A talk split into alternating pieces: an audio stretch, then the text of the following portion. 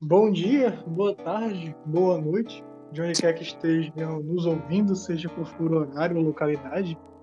Aqui quem vos fala é João Paulo e depois de muito tempo eu vou trazendo aqui mais um podcast para os meus cinco ouvintes. Ah, e dessa vez eu trouxe o convidado mais que especial aqui, Diego. Diego, saúde aí.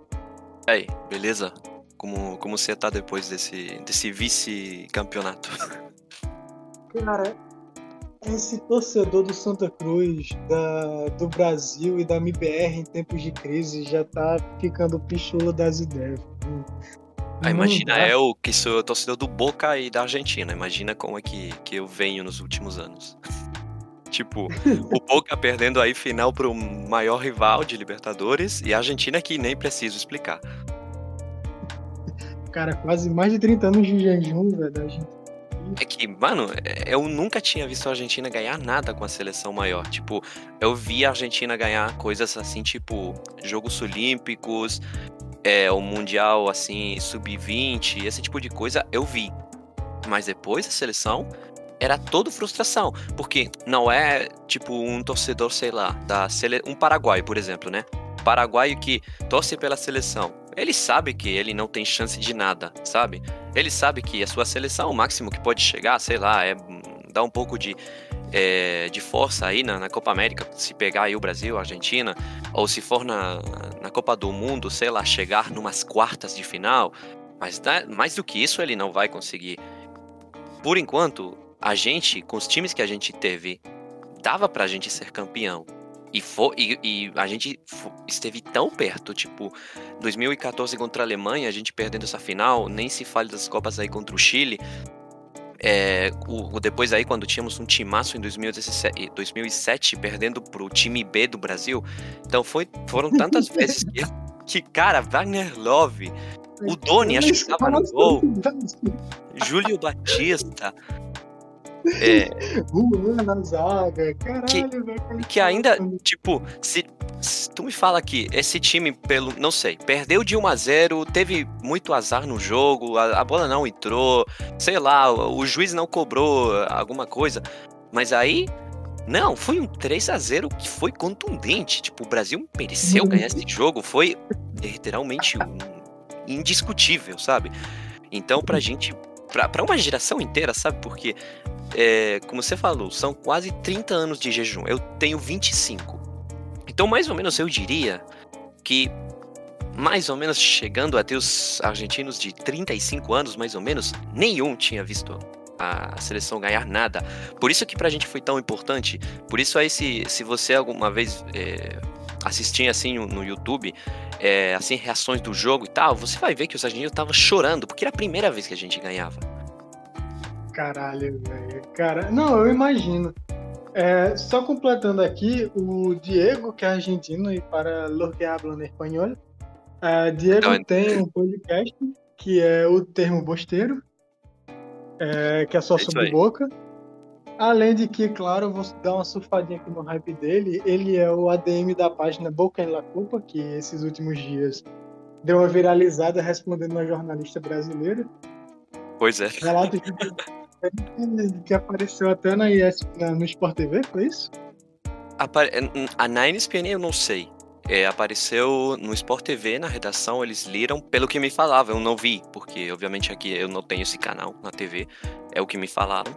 É, mas sim apareceu, tipo, no Instagram, no, no Facebook, no Twitter todo, foi uma loucura. Depois também apareceu em TikTok, apareceu em, também em canais do YouTube, por exemplo, aquele. Não sei se tu conhece, por exemplo, o canal Pilhado, que tem mais de um milhão de inscritos. O cara também aí botou meu tweet aí, comentou sobre isso. É, realmente foi muito louco, sabe? Porque meu tweet viralizou num país que não é o meu. Então, todo mundo tá falando sobre isso, só que num país que não é o meu e falando numa língua que não é a do meu, a do meu país, entendeu? Era como que a minha conta ficou famosa um pouco, mas sendo uma conta ainda desconhecida no meu próprio país e na língua que a minha conta fala, né? Porque eu escrevo tudo em espanhol, lógico. E tipo, a minha conta tinha virado assim, famosa, entre, entre aspas, é, por uma coisa que eu escrevi em português para uma conta de outro país. Então foi uma coisa um pouco estranha, né? Mano, tipo assim, no dia do Twitter, eu tipo, eu tava olhando o Facebook e tal, a primeira coisa que eu vi foi no grupo de futebol que eu tava. olhei lá, porra, o post. Ué, Boken lá, qual pensei na, na conta do Diego? Aí depois que eu fui vendo, apareceu na Futera, que é uma página de meme meio underground. Só que é relativamente famosa aqui no, no país. E depois, tipo, quando eu tava vendo no Twitter, o Carter respondeu o teu Twitter, tá ligado? O Carter desse Olha, o Carter eu, é, eu já conhecia de antes, sabe? Porque, tipo, pra, não me lembro quanto tempo, mas imagina que entre uma ou duas semanas, é, o Carter ele faz também assim, alguns podcasts aí, e ele faz um que se chama Bicuda. E aí ele faz a gravação no Twitter. Então, tipo, o pessoal pode entrar para assistir. Pra, pra assistir não, pra ouvir. E depois deles acabarem, é, eles meio que abrem assim como os microfones a, a, alguns para eles conversarem, fazerem perguntas e tal.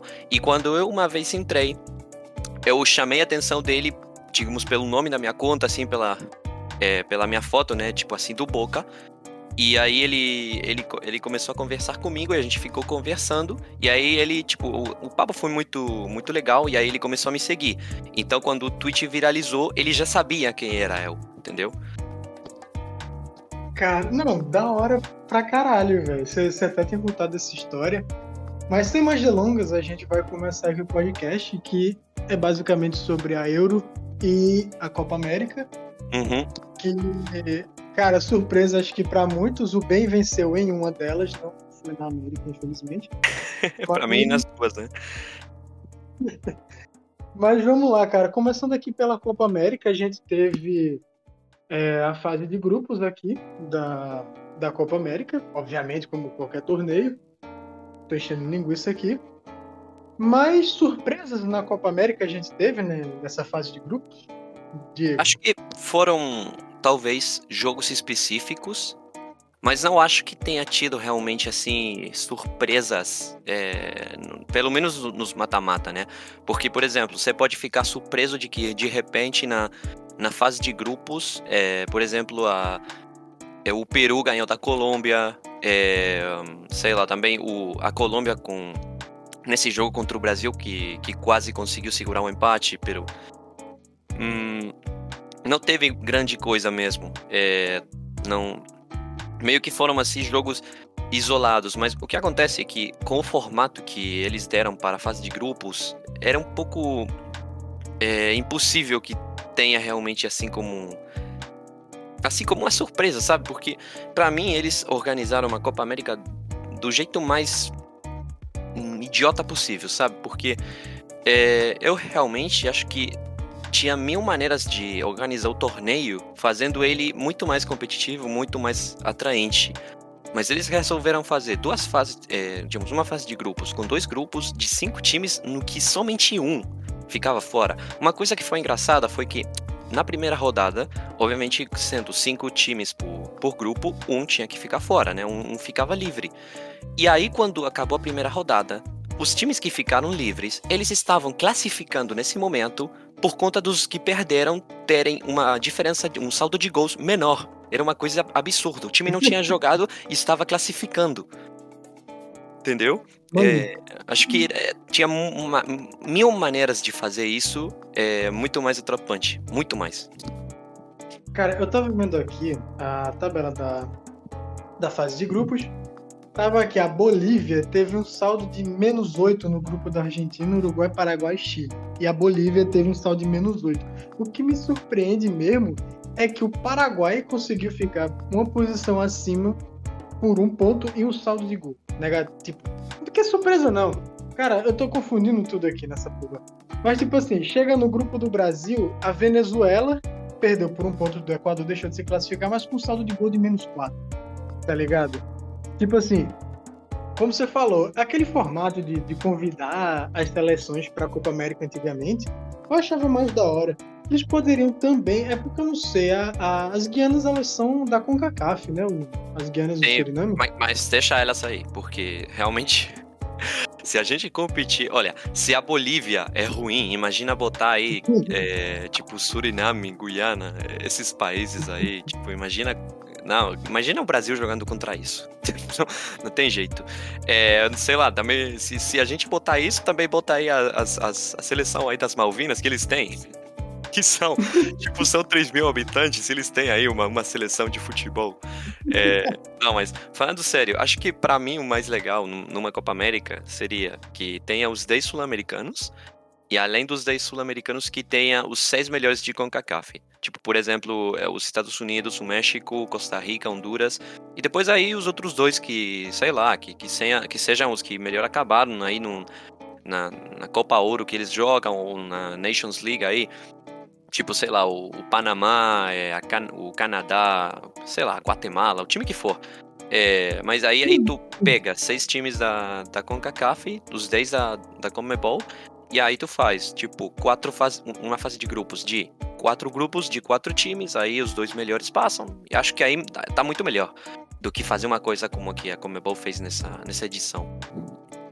Sim, cara, sim. E outra coisa, é Assim, é uma parada muito tópica que eu vou sugerir agora, que muita gente provavelmente já deve ter pensado, é que seria a união das duas federações, tá aqui briga de ego lá dentro, diretoria canalha das duas organizações.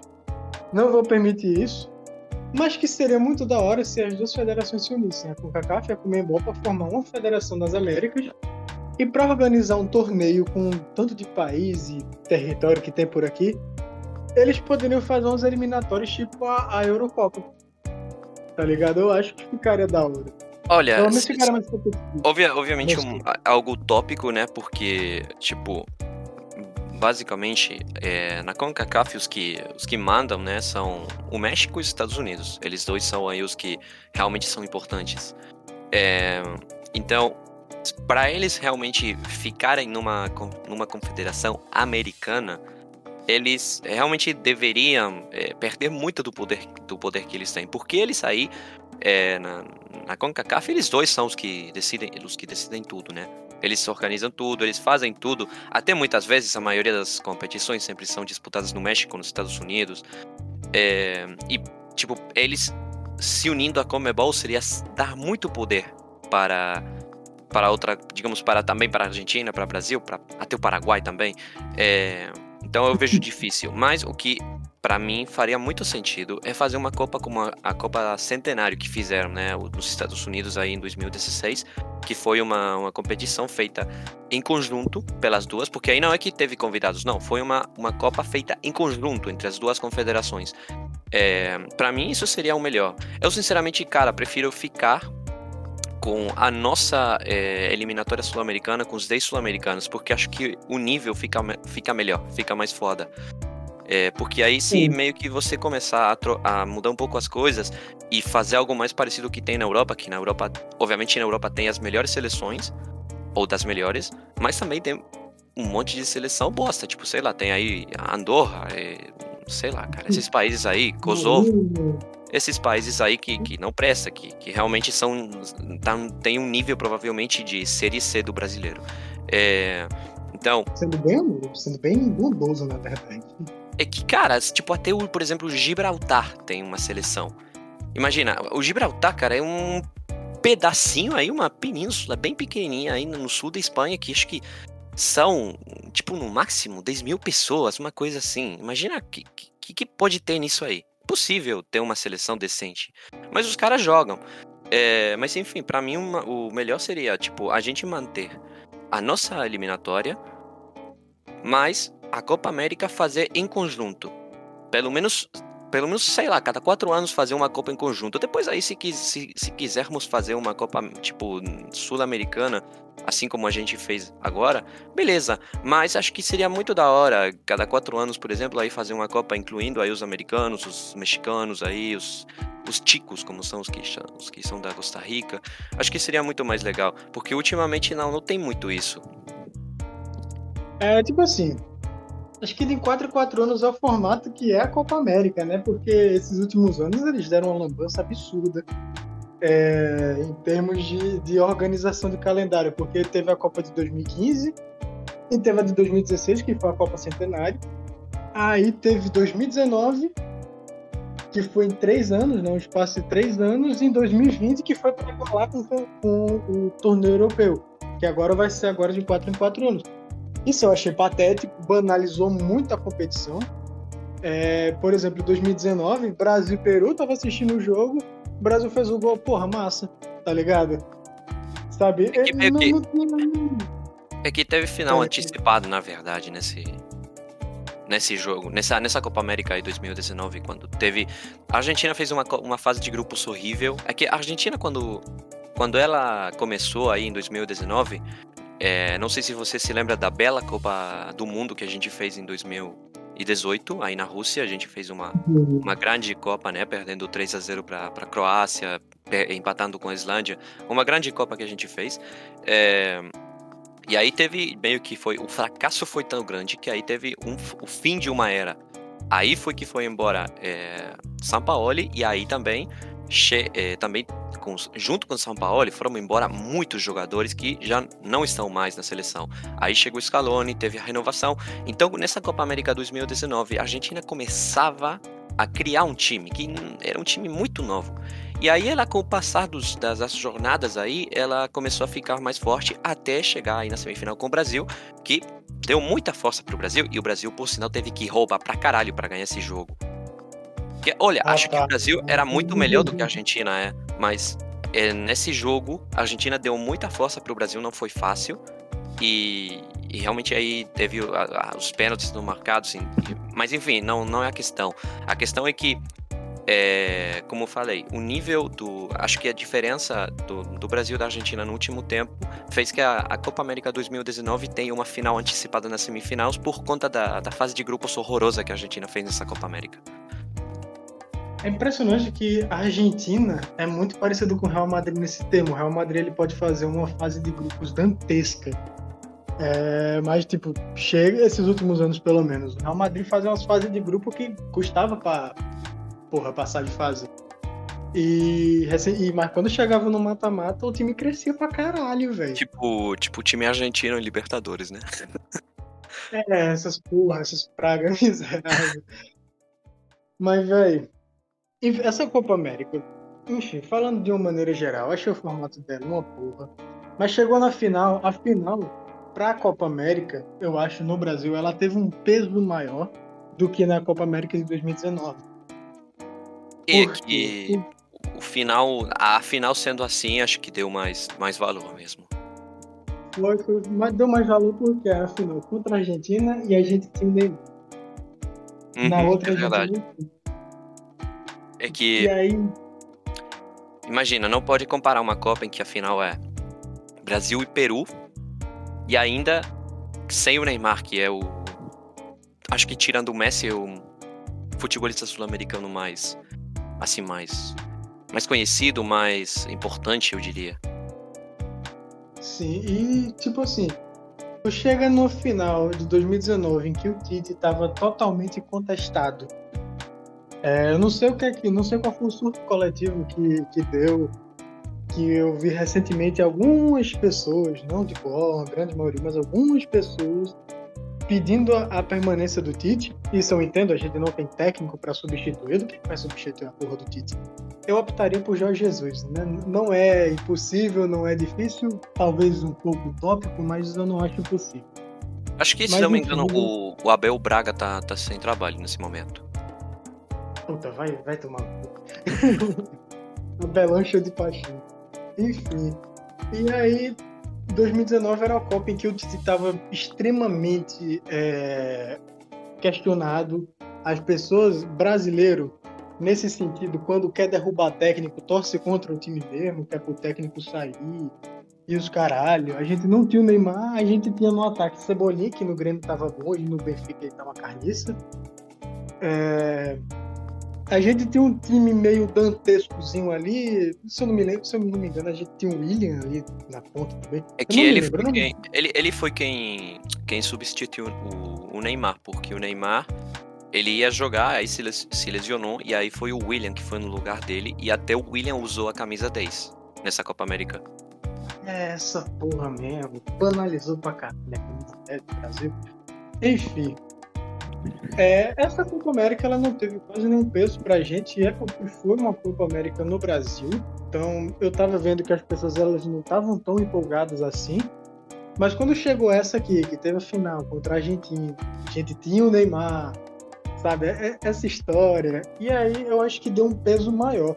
Teve muita contestação por parte política? Teve. Eu vou entrar nesse mérito? Não vou, porque provavelmente eu seria cancelado. Mas aí a gente deixa em off. Mas, olha, uma coisa que, que, que eu gostaria de falar, falando até sobre a questão aí da viralização do meu tweet, é, acho que para mim, é, com digamos a minha visão de argentino, né? Você sabe essa cultura assim de torcer que a gente tem é um pouco uma, um pouco uma coisa conhecida na América do Sul mesmo.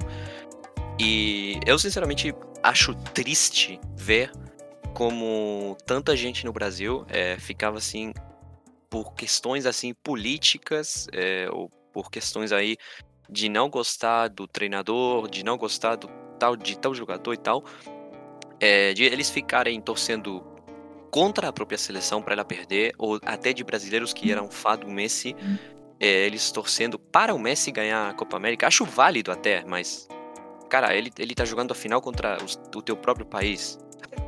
E, e, a outra coisa também, os que estavam nem aí pra Copa. Olha, acho mais respeitável você tá mais aí. É, desculpa, você não estar nem, é, nem aí para é, a Copa do que torcer contra, cara. Porque torcer contra. Eu sinceramente vejo que, sei lá, o povo brasileiro meio que tem muitas revoltas por causas diferentes e meio que a seleção foi aqui digamos, como que meio que muitos brasileiros botaram na seleção é, as revoltas deles para, sei lá, cara, para para ter alguém para culpar, entendeu? Meio que isso. Eu, eu vi muito isso.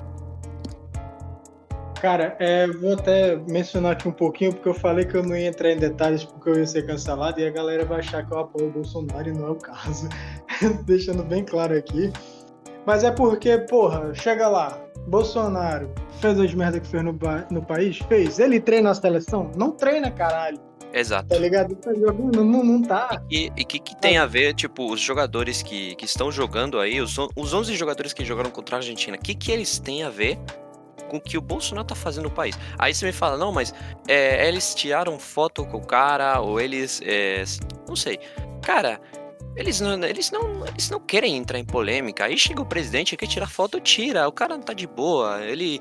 Provavelmente ele tem a sua própria opinião, mas ele não tem por que ter um perfil político que todo mundo saiba o que ele pensa eh, politicamente. E até tem o direito também de tá nem aí pra política. O cara mora em outro país. É, é. Tipo, tem outros problemas para pensar do que a política dentro do Brasil. Então, um cara que tá, que tá aí simplesmente jogando pela camisa do país. Porque nem é que eles, eles fazem isso por dinheiro. Porque eu posso te garantir que esses jogadores aí que jogaram, eles poderiam estar de férias nesse mês e meio, de férias. É, e, e, tipo, a seleção brasileira deve pagar, mas o que a seleção brasileira seguramente pagou para esses jogadores não é nem um oitavo do que eles ganham nos seus clubes. Tipo, imagina quanto o, o PSG paga pro Neymar. E o Neymar veio jogar aqui na América do Sul. Você acha que ele veio por dinheiro? Não. Ele veio, ele veio simplesmente por uma questão de, digamos, de amor pela camisa do Brasil. Quando o jogo acabou, aí o Neymar chorando, o Richarlison, é, o Casemiro aí é, zangado aí com o juiz. Isso aí não é uma questão de dinheiro, não. O cara, os, os caras simplesmente eles têm amor pela camisa, eles querem competir, eles querem ganhar, eles têm fome disso. E tá ótimo. Então acho muito injusto quando aí só fica nessa de eles eles não jogam, eles não têm amor pela camisa, eles jogam sei lá, acho muito injusto. Acho que, como, como falei, acho que muita, muito pessoal aí no Brasil foi muito injusto com a seleção. E eu, como argentino que, que via isso desde aqui, achei muito triste. Muito. Sobretudo pela diferença que tem entre essa realidade de vocês e a nossa. Sim, cara. E tipo assim, ficam até hoje cobrando o Neymar posicionamento que o cara, tipo, não, não tem obrigação, tá ligado? Lógico tipo, que não. Por exemplo, por exemplo, houve mais de 500 mil mortos em razão do Covid aqui no país, que é bem triste, na verdade. É, total displicência do, do, presidente de não ter comprado as vacinas, é, de ter demorado para fazer alguma coisa. Ok, mas aí chega o Casa Grande fica cobrando no Neymar 500, mil, 500 milhões de mortes. 500 milhões não, porra. 500 mil mortes. É, sabe? Esse tipo de coisa Aí vai, tipo, começa a cobrar, aí começa a criar cada vez mais antipatia de um lado com o outro, sabe? E no meio disso tudo tá lá a seleção brasileira, que hum. não tem nada a ver. Tipo, de fato que o Bolsonaro deve ter mexido os pauzinhos dele aí pra Copa América ter acontecido na, no Brasil de novo. Ok, mas tipo assim, os próprios jogadores do Brasil não queriam jogar, tá ligado? Não queriam jogar a Copa América no Brasil. Eles não queriam. Mas aí teve que jogar. O, o torneio tava rolando e tal, e eles não têm mais poder do que as federações. Aí no meio disso tudo os caras. Porque pegam antipatia por tabela de uma coisa que tá, assim, não vou dizer que tá totalmente desrelacionada, mas está parcialmente relacionada ao futebol e tipo, esse parcialmente é o quê? 30% talvez? E, e, pega por tabela ali com os caras que não estão nem envolvidos no, no, no, bagulho, sabe? Aí, sabe? Aí eu já vi mais gente apoiando o Neymar, exatamente, apoiando o Neymar, apoiando a seleção brasileira, exatamente porque esse grupo ficava enchendo o saco também, tá ligado? É lógico, sim. Lógico. Que, sei lá, cara, para mim, eu se fosse brasileiro, se eu morasse lá, eu ficaria realmente puto com isso. Muito, porque é uma coisa que, sei lá, para mim, na minha cabeça é inimaginável, sabe? Até porque, por exemplo, cara, é, imagina a nossa situação.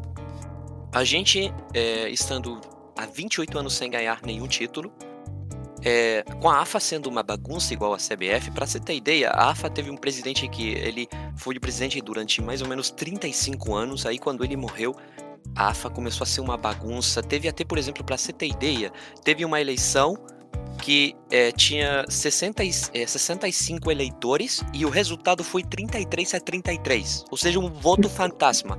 Imagina, tipo, cara, é, é, e olha, tipo, os problemas econômicos que a Argentina tem, como também se a Argentina não tivesse tido problemas pelo Covid, cara, não é que a Argentina é um país exemplar. Não, não é. Mas que culpa tem os jogadores que estão vestindo a camisa com os problemas que, que a AFA tem e o, que o país tem? Nenhum. Os caras vêm jogar. Eles, a maioria deles estão jogando na Europa. E eles vêm por amor à camisa, não por dinheiro. É, até com jogadores como Messi, Di Maria, que, que, que dinheiro eles, esses caras querem, cara? Esses caras simplesmente querem ganhar algo com a seleção.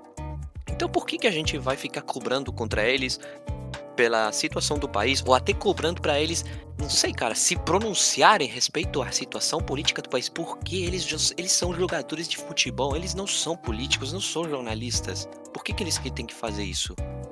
Eles têm que jogar bola, é isso que eles fazem. É, cara, não tem muito mistério nisso não, velho. E tipo assim, porra, a galera fala como se, se o, o Brasil tivesse sofrido é, uma sequela, tipo, se fosse o único país, na verdade, que tivesse sofrido as sequelas do, do, do Covid.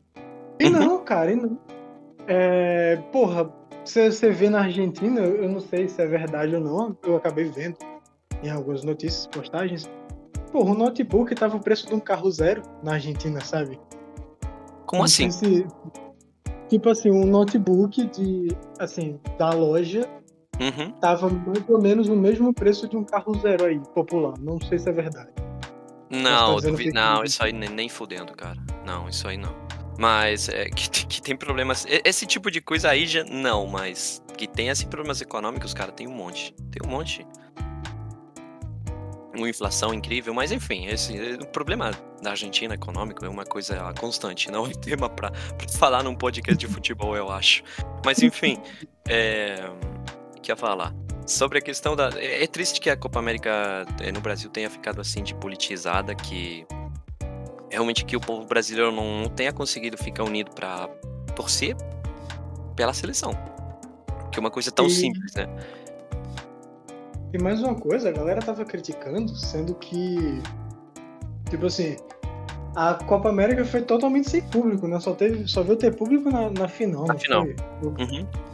Acho que teve 2.500 de cada um. 2.500 de cada, tipo, da, da Copa América. E aí, estavam criticando porque teve variante do Covid vindo do Equador, alguma coisa assim. Sendo que do Equador, parece, e da Colômbia, eu não sei, mas sei que tinha o Equador no meio. E aí chega nego e, e bota a culpa no, no torneio. Sendo que, tipo assim, público fechado tá ligado? Uma coisa que eu achava um pouco ridícula quando foi toda a polêmica da, da questão aí da, da Copa América é que eu sei que vários estados aí, eles não queriam que a Copa América eh, tenha assim, que- tipo que algum estádio desses, esta- de- desses estados seja usado para a Copa América e tal. E eu tava tipo, cara, que, eh, o Campeonato Brasileiro tá rolando nesse momento, não vai ter público. Qual é o problema, sei lá, do estado de, de, sei lá, cara, Minas Gerais ele ter um jogo de repente aí um, um Argentina-Paraguai. O que, que, que, muda pra esse estado? Nada. Não muda nada. Até a Copa América seria, tipo, é, em questão de saúde, seria mais, é, mais segura do que. Mais segura do que, do que o Campeonato Brasileiro, porque os jogadores de cada seleção estavam, tipo, numa bolha que eles não podiam sair. Eles somente estavam assim, tipo, entre eles, eles não podiam ficar em contato com ninguém. Ou seja, é, era muito mais, é, digamos, perigoso o Campeonato Brasileiro em questão de saúde do que a Copa América. E eles não tinham problema com a Copa América, entendeu? Com a, com a Copa América, com o Campeonato Brasileiro. Então era uma questão mais assim, mais política. É, ach- achei muito, muito estranho. E Mas. outra coisa. Não, fala aí, fala aí. Termina. Outra coisa que, tipo assim. é, Essa campanha toda. Pra falar bem a verdade, vamos botar pingos nos is aqui. Essa campanha toda contra a Copa América começou com uma certa empresa que aí vão, vão me chamar de, de Bolsonaro. Cara, porque eu tô falando contra certa, certa empresa televisiva aqui.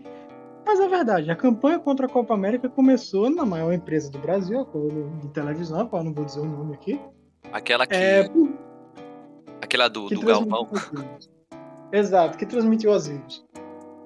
E Uhum. é, enquanto que a Copa América foi transmitida por outra, porque eles não conseguiram os direitos. Tá ligado? E aí começou essa campanha. É óbvio.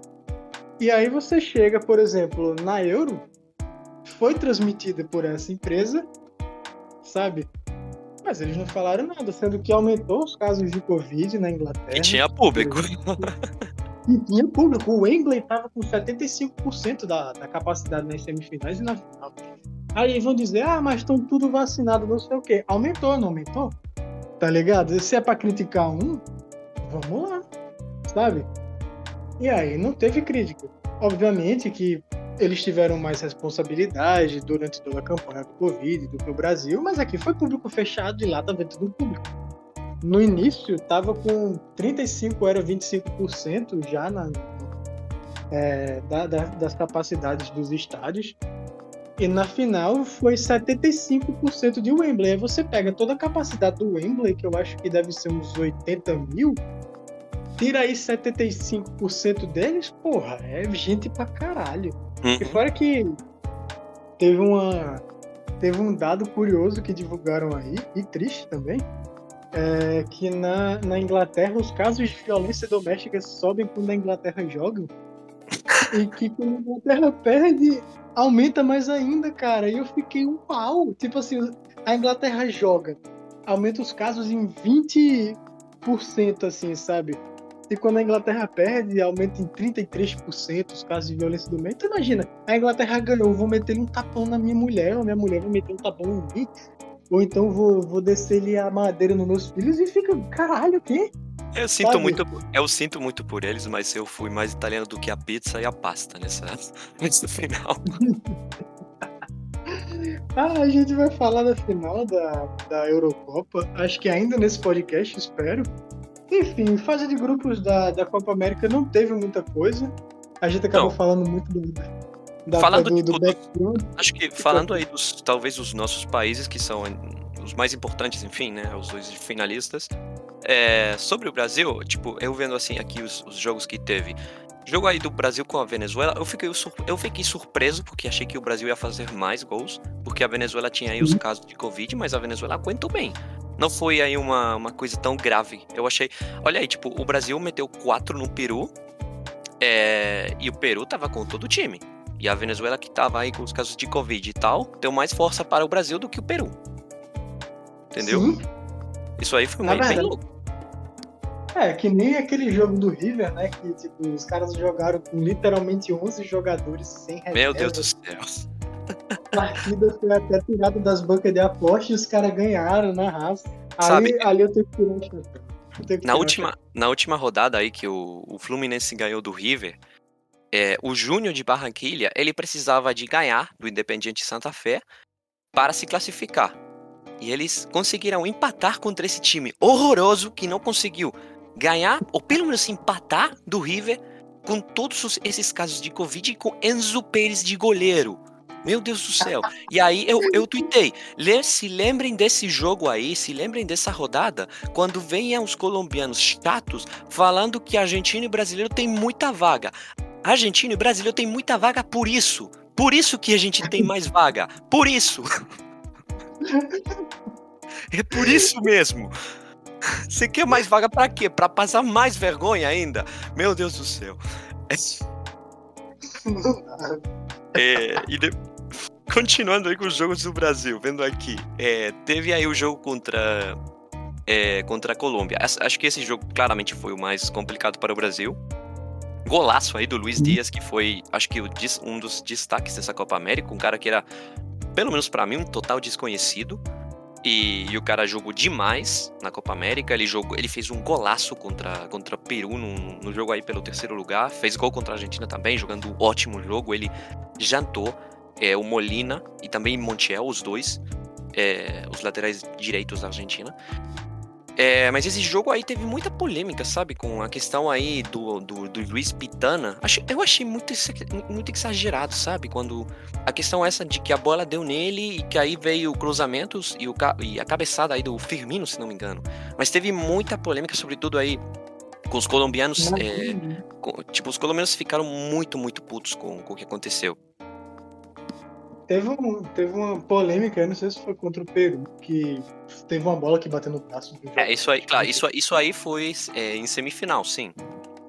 Foi, cara, foi, foi tenso.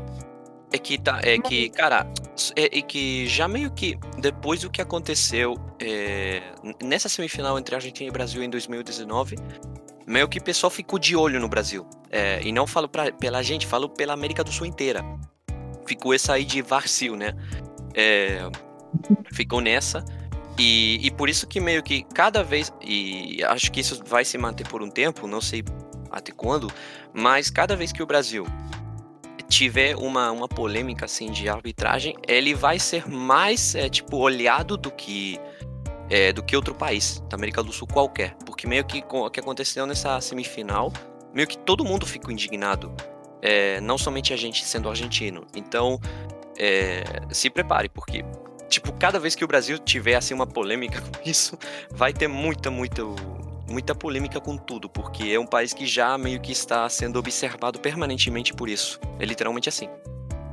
Aí eu acho engraçado. Chega na Libertadores, todo, véio, toda Libertadores, toda Libertadores tem time brasileiro garfado. Toda ela tem time brasileiro garfado. Sabe, eu acho que ultimamente não. Eu acho que ultimamente tá muito parelho. É, no, tipo, antes sim, tipo, sei lá, vai 10 anos para trás, com certeza, aí o brasileiro contra o argentino, claramente aí o argentino era muito favorecido, tem mil casos, mas é, nos últimos anos, cara, sobretudo últimos 10 anos por aí, acho que ficou mais, mais parelho. Tem vários casos aí de time brasileiro sendo beneficiado, beneficiado tanto quanto o argentino, sabe? É, acho que no último tempo, assim, o Boca, River, sobretudo, acho que o River foi o argentino mais favorecido, teve uns casos mais, assim, polêmicos. Mas, enfim, continuando aí com a Copa América, que a gente fica falando de outra coisa, é, teve também aí o jogo de Brasil e Chile. O que, que você achou desse jogo? Porque foi bem complicado para o Brasil, porque aí o Gabriel Jesus foi expulso, e aí o Chile começou a, atacar com muita força. O Brasil não, não tomou gol por muito pouco, até tomou, mas será impedido, né, o, o jogador. Eu vou te falar um negócio, velho. Gabriel Jesus, alguém tinha que fazer a função do Fernandinho. Porque, cara, Fernandinho se omitiu no, no 7x1. Ele é aquela zaga inteira do Brasil, vou ser injusto aqui. Ele é aquela zaga inteira do Brasil. É, se omitiu, inclusive fez a merda contra a Bélgica, fez o gol contra, é, o Tite escalou ele muito mal, aí eu já digo que não foi nem totalmente culpa dele. Aquele jogo de 2018 foi um desastre tático, horrível. Comentando aqui brevemente. Tenho que, tenho que admitir, eu adorei. Cara, eu vou. eu vou. Eu vou falar brevemente sobre ele aqui. Porra, tava lá, Marcelo tinha se lesionado. Tava o Felipe Luiz jogando, lateral mais defensivo. Tava jogando muito bem. O Felipe Luiz tava fazendo uma boa Copa até lá. Tu tinha é, o Felipe Luiz, que era mais defensivo, e o Marcelo, quando ele sobe, ele deixa uma vinda, ele não bota para marcar. Ele é tipo o Renan Lodge. Renan Lodge hoje é tipo o Marcelo na, seleção. Hum, Aí. É que esses, esses, esses, cara, esse tipo de lateral eu não gosto, sinceramente. É, eu porque gosto, é, atacando muito bom, mas, cara, prefiro botar ele como um, com um extremo, sabe? Como um camisa 7, camisa 11, como falamos aqui, porque realmente deixa uns buracos atrás que é perigoso.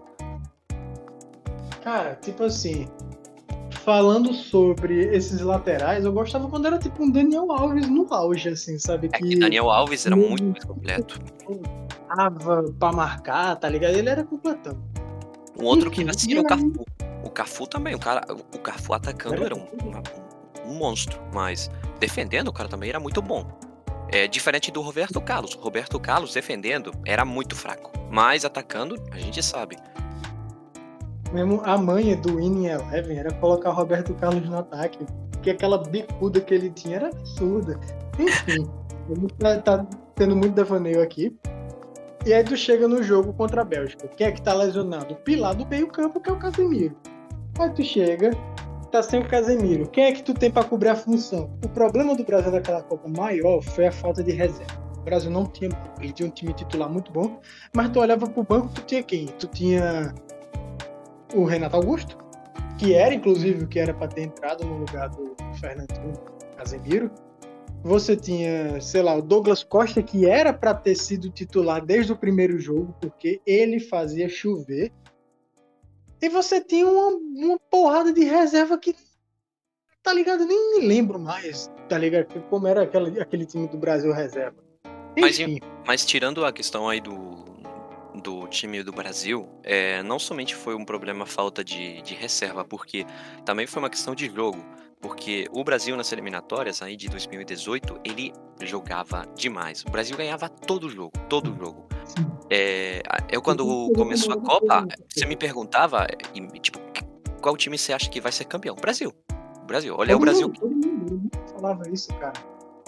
Mas nós brasileiros, a gente tava fechadão com o Tite até o talo, mas aí, as, quando começou a Copa, que ele, porra, ele decidiu começar a inventar. Aí chamou o Tyson, aí chamou o Fred lesionado, cara. Véi, isso não existe, cara.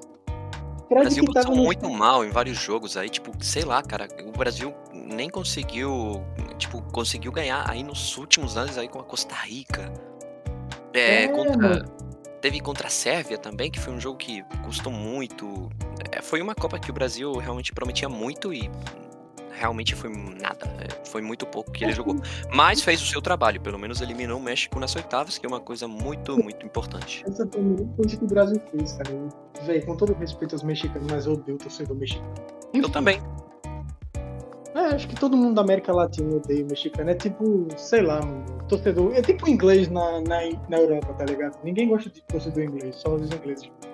É que esses caras, são, os caras são arrogantes e não tem como ser. é, sabe?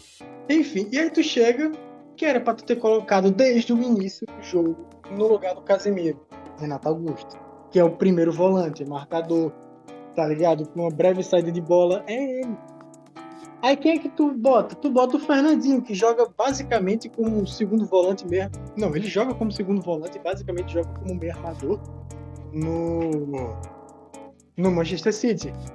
Aí você tem na lateral, quem é que tu bota? O Marcelo, que não volta para marcar. Contra quem? Contra uma Bélgica totalmente retrancada contra o Japão a Bélgica se retrancando contra o Japão, que jogava em favor de contra-ataque. Você tinha no meio-campo simplesmente Hazard e De Bruyne. Porra, pra meter bola pra um gigante que é o Lukaku, que não tem cara que segure ele, velho. E aí tu chega e bota todos esses espaços abertos em um time que tava. Que tipo, você muda um time que tava jogando bem simplesmente por conta de, de, falta de duas peças, né? No caso de uma peça, e você pega e substitui a outra. Aí não dá, velho. Porque o Casimiro era quem cobria as merdas do Marcelo. Quando ele deixava a avenida lá. e de repente você tira um volante de marcação e bota um volante que sai jogando e você não tem no meio, no meio campo nenhum volante marcador. E parece que o Brasil nunca, nunca conseguiu assim recuperar esse nível que teve aí nas eliminatórias até hoje. Não, não conseguiu, cara. Parece que o Tite ele tá jogando um eterno jogo de, de um eterno campeonato de pontos corridos. Ele é tipo, ele é muito nesse sentido, não falando taticamente, mas nesse sentido de querer estar tá experimentando coisa, de querer estar tá usando de campeonato decisivo, ele é muito parecido com o Guardiola, velho. O Guardiola numa final de Champions agora, o cara. Não, é o, que, o, que, o que esse cara fez numa final de Champions League, cara, é, não, não dá para acreditar. É, não, é, é, é realmente incrível. É realmente incrível. Acho que ele perdeu muita da moral que ele tinha fazendo isso. Mas, continuando com a Copa América, que a gente ficou falando de outra coisa. É. Falando, falando sobre a Argentina, que foi outro finalista. É, a Argentina, como eu falei, vinha de um. De um aí, um, meio que a Argentina fica, ainda sendo campeã, ela está num período de, de transição, né? Aí a Argentina vinha de empatar os dois jogos das eliminatórias, dois jogos que a Argentina mereceu ganhar e tomou um empate. Começou ganhando, tomou um empate. A Argentina tem uma coisa, ela começa os jogos jogando muito bem e pressionando muito. Sempre faz gol no começo. E aconteceu com o Brasil também. É, e tipo, quando começou a primeira rodada aí da Copa América, a gente jogou contra o Chile, aí golaço de falta do Messi. E outra vez a gente tomou um empate. de um pênalti aí, o, Emiliano Martinez, que, que foi um dos destaques, né, uma das surpresas da Copa, ele pegou o pênalti no rebote aí o Chile fez o gol. E a gente, outra vez, terceiro jogo consecutivo que a gente toma um empate. Mas aí a gente jogou contra o Uruguai no segundo, conseguiu ganhar. E ganhou bem. Depois aí contra o Paraguai, também a gente ganhou. É, foi bem defensivo. Espera aí um segundo. Ah, aí voltei. É, desculpa aí pela interrupção. É, tava falando que é, no segundo jogo, no, no, terceiro jogo aí da Argentina, ela empatou, ela ganhou do Paraguai. Também aí segurando o resultado, sem jogar muito bem, mas mostrando uma, uma ser um time forte, né, com uma defesa forte. Depois aí vem o jogo com a Bolívia, 4 a, 4 a 1. E aí meio que com o tempo parecia que essa seleção tinha mais assim, uma, é, crescia. Era um time que não jogava tipo um, um, futebol assim bonito de ver, mas que ganhava e que não tomava gol. É, aí, primeiro jogo contra o Equador.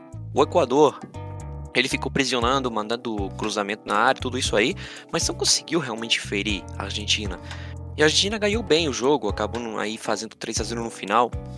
Tomou aí uma pressão do Equador no segundo tempo, principalmente, mas o Equador realmente não, não teve uma chance assim bem, bem clara. E aí chegou o jogo contra a Colômbia.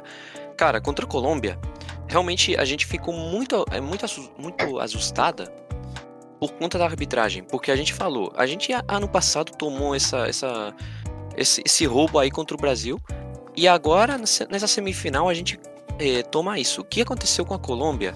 Na, a Colômbia fez 28 faltas no jogo, 28, e não tomou. E, e até, os, até o minuto 60 teve um cartão amarelo. Uma coisa incrível. O Messi que tomou uma. É, tomou uma do, do, Fabra, cara, que deixou aí o, o, tornozelo dele sangrando. Não sei se tu uhum. viu. É, eles ficaram batendo no Messi no jogo inteiro. Teve um pênalti não marcado na Argentina. Então, foi é, é, realmente um jogo que, que a gente passou muita raiva com o juiz e também ficou assustada porque realmente a gente foi nos pênaltis.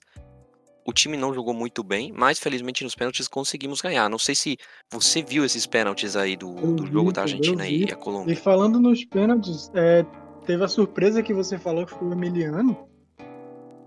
Mano, a Argentina nunca o cara virou de repente um desconhecido ou um famoso. É, cara, Nada. a Argentina nunca foi muito boa de produzir goleiro. Me corrija se eu estiver errado. Mas, tipo assim, nunca. Não, é que, é que é verdade. A gente. É que, cara, tem, tem, tinha uma polêmica aqui, meio um Boca River, assim, é, sobre seleção, que era que os torcedores do River falando que Armani tinha que ser o goleiro. E aí o país inteiro, sobretudo o torcedor do Boca, falando, cara, tá tudo bem com o Armani, Armani é um bom goleiro, mas primeira vez na vida, que temos um goleiro jogando na Europa, numa liga importante, sendo importante no time, cara foi escolhido o melhor goleiro da Premier League. E tu quer botar o Armani que joga aqui no futebol argentino? Não dá, não dá. E aí o resultado. Cara, Olha pegador só. de pênalti, velho. Jogou muito essa. E ainda Pega- catimbeiro. O- ele. Timbeiro pra caralho. E eu não sei se tu. Não sei se tu viu que ele falou pros jogadores. Tipo, quando. Quando o, o primeiro em errar foi o, Davi, o Davinson Sanchez, que foi aí o colombiano. E ele falou pra ele: Desculpa, cara, mas eu vou te comer. Desculpa, mas eu vou te comer. E aí ele pegou o pênalti. Depois aí veio o, o Mina e ele ficou falando: Tipo, você tá rindo, mas você tá nervoso, sei lá. É, e também falou: A bola tá mais. a- tipo, a bola tá mais adiante do que, do que deveria. E aí, tipo. Também falando, se você cruzar aí, é, se você cruzar o chute, eu vou pegar. Eu vou pegar, tipo, o cara ficando assim falando. Depois dessa, vem Borja aí, né? O que cara que joga aí no Palmeiras. E aí ele começou a chamar ele de, de cagão. Mano, o cara. Teve que o juiz, teve que o juiz para para dizer pra ele, Martinez, tipo, pode falar pra ele, mas com essas palavras não. Isso, cara, essa coisa de Copa América é muito foda, porque isso aí é uma coisa que na Eurocopa não vai ter. Porque aqui nessa Copa América a gente fala, todos falamos a mesma língua, tirando vocês que falam uma língua que é bem parecida. É, e depois aí ele pegou o pênalti de Cardona. Foi uma coisa incrível. Ainda o cara, quando pegou o pênalti aí do Mina, ele fez aí meio a sarrada. Foi muito da hora, cara. Então, pra, pra você ter ideia, ele, tipo, teve aí os cinco pênaltis da Colômbia. E teve o pênalti que marcaram para o Chile, que foi o gol do Chile. E que ele pegou, mas no rebote eles fizeram. Então, nessa Copa América, é, ele pegou, de seis pênaltis, ele pegou quatro. Uma loucura, cara. Quatro de seis. não, não. Então, é incrível esse- essas estatísticas, tá ligado? É- Mas o cara. Não, é, é muito, muito boa. E, e ainda não tinha um goleiro que pegue em Copa América numa disputa de pênaltis. É, três pênaltis nessa mesma disputa, deste, tipo, a Copa América do 97, por aí. Muito tempo sem que isso Mano, aconteça. tô pensando em Emiliano Martins, ele simplesmente alugou. Fez- Na verdade, ele construiu um resort complexo de hotel aí na cabeça dos jogadores colombianos, tudo, velho. Tá cobrando aluguel lá já. Ele não tá mais nem paga, ele cobra aluguel agora. O cara é proprietário da cabeça dos caras, velho. Tá morando lá já. Pior é que. Pior é que a torcida, muito, muitos dos colombianos ficaram se queixando, falando que o cara deveria ser punido, que não podia fazer isso. Tipo, cara, se. Não sei, cara. Você assiste muita novela. Pelo amor de Deus. Pegar a súmula desse jogo. Por, por conta desse negócio do juiz, tá ligado? Pegar a súmula do jogo. Tipo, ei, você pode falar, mas você não pode falar com essas palavras. Caralho. Isso, isso foi muito engraçado, foi muito engraçado, mano. Foi muito engraçado. Caralho, velho. Porque foi, foi maravilhoso. Realmente, a gente, fi- a gente nessa, nessa hora, cara, in- incrível a. Que, é- que era a gente tava nervoso, mas era muito engraçado ao mesmo tempo a situação. É, essa, essa, essa, isso aí, cara, vai ser tipo alvo de, de meme, de, de brincadeira com os colombianos por quem sabe quanto tempo, cara. Porque foi- eles foram humilhados, cara. É, Isso aí foi uma humilhação, sabe? que- um goleiro faça isso com você. Que nunca Meu aconteceu Deus. E aí chegou a final. Cara, é que isso, se, se isso acontecesse com o meu time ou com a minha seleção, eu nem sei como ficaria, cara. Tipo, triste, puto, não sei Frustrado, é como. frustrado. É, é, é um- Frustrado, frustrado, é isso. é, É isso. tristeza com, com puto e você não sabe o que fazer. É frustração, tá ligado? Uhum.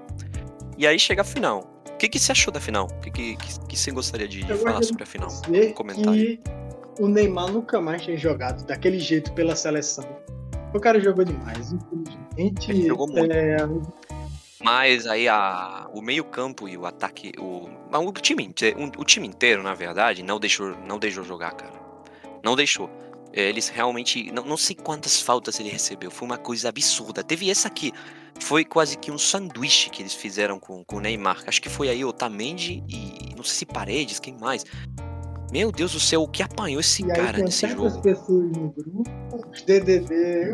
Olha só, a gente fala aqui, mas ó, os caras, os DDD 57 aí, estavam falando, os DDD não, os DDI 57, falando aí que não, Neymar cai cai, não, que Neymar não joga nada. Os caras pararam no tempo, velho. Os caras devem estar assistindo o jogo com a bunda.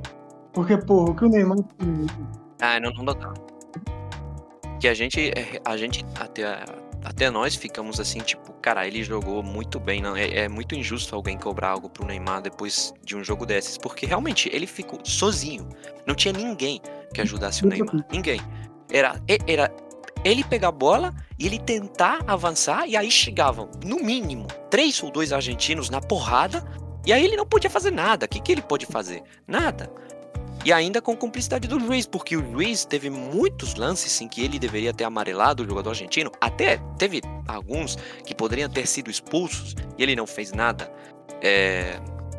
E aí foi muito mais difícil ainda pro, pro Brasil. É, porque teve a cumplicidade do juiz, que ele, digamos, ele foi cúmplice, na minha opinião, da catimba e, e da porrada que a gente deu nesse não, jogo. O juiz estava se fazendo de cego. E outra coisa, cara. O Brasil não sabe jogar com o placar para trás, pô. Depois que o Brasil toma o primeiro gol, você pode ver que o time desmorona. O time ele fica muito suscetível a qualquer coisa. Então o psicológico do time vai todo para baixo, sabe? E é que foi. É que e teve um momento, por exemplo, que foi assim bem bem marcante, que foi aquela bola que o Thiago Silva tentou é, tentou tipo chutar para longe e ele mandou pro escanteio. Não sei se é, tu lembra. Eu lembro, eu lembro sim. E velho, é, essa questão de catimba, do, do juiz tá, é, tá corroborando com, com a Argentina, é, nesse sentido de dar cartão, de não dar cartão, na verdade, essas coisas. Na verdade, isso tudo afeta o psicológico, tá ligado? Isso tudo afeta o psicológico do cara. Afeta, óbvio. Óbvio. O Casemiro tava puto. Tava, pô, isso afeta o psicológico, deixa os caras. Mas, sabe, uma, uma coisa que é engraçada é que no final do jogo, sabe, o Brasil fez mais faltas do que, do que a Argentina. Isso aí eu fiquei impressionado. Só que o, a Argentina acho que fez faltas talvez mais violentas do que o Brasil. Acho que os que mais bateram assim no Brasil foram o Paquetá e o Fred. O Fred deu uma, uma no Montiel, cara, que essa. Se, ah, não sei, acho que nessa essa que ele deu, se não fosse tipo aí os primeiros cinco minutos de jogo, se era tipo num minuto assim, 20 do segundo tempo, uma coisa dessas, ele tranquilamente poderia ter sido expulso. Mas nesse jogo, como se deu, não era para expulsar ninguém, porque era realmente uma, uma luta mais do que um jogo. É... Uhum. E sobre aí o, o, sobre sobre o, o, gol aí da Argentina, teve muita, muita coisa aí com o Renan Lodi? Não, eu não vi. Não vi muita reclamação, muita, muita gente aí criticando o cara. Ficou muito sei. mais oculto a pequenos grupos isso aí do, do Renan Lodi. Porque é realmente, ele é base, uhum. ele faz hoje o papel do Marcelo. Tanto é que joga no lado e ele sobe pro ataque e não volta para marcar. E porra, lateral é uma peça defensiva. Em suma, Lógico, mas aí ele, ele não foi aí mal posicionado. Acho que aí ele teve simplesmente azar, porque ele, ele até tocou a bola. E aí tava o Di Maria por atrás. E aí que ele depois aí finalizou muito bem.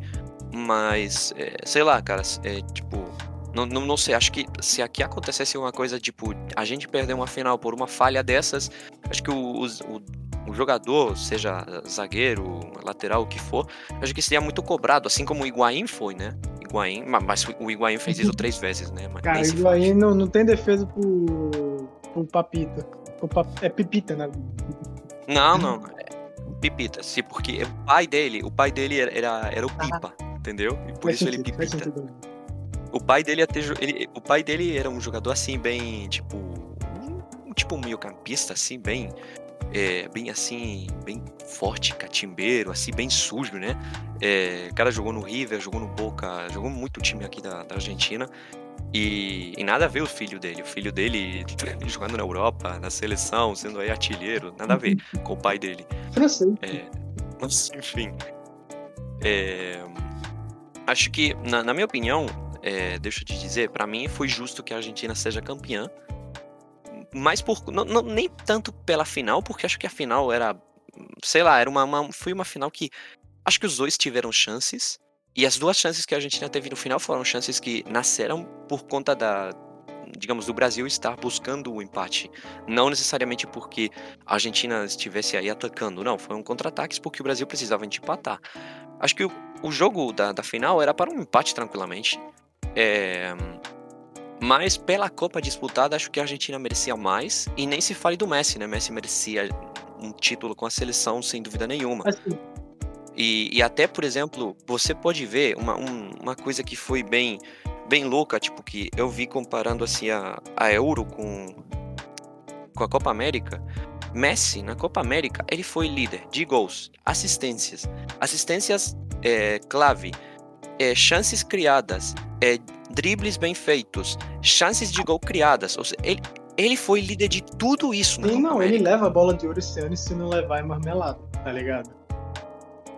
É, se não, se não levar é, um, é sacanagem mesmo, porque, cara, não jogou demais. No, na Copa América, mas ele também jogou muito no Barcelona, porque, porra, não tem como o cara ficar levando 11, 10 animais com ele. Tá é impossível. É impossível. É, cara, cara é bom, mas também não é, não é mago. É, não, não dá. O que, que, que tem nesse, nesse time do Barcelona, cara? Meu Deus do céu, esse time morreu há muitos anos. É a verdade. Aí, tipo assim, tava um, teve um movimento, acho que você deve ter visto por aí, é, de que o Jorginho uhum. como bola de ouro, cara. Que o Jorginho ganhou a Champions. Eu vi, mas, cara, tipo, vamos ser sinceros.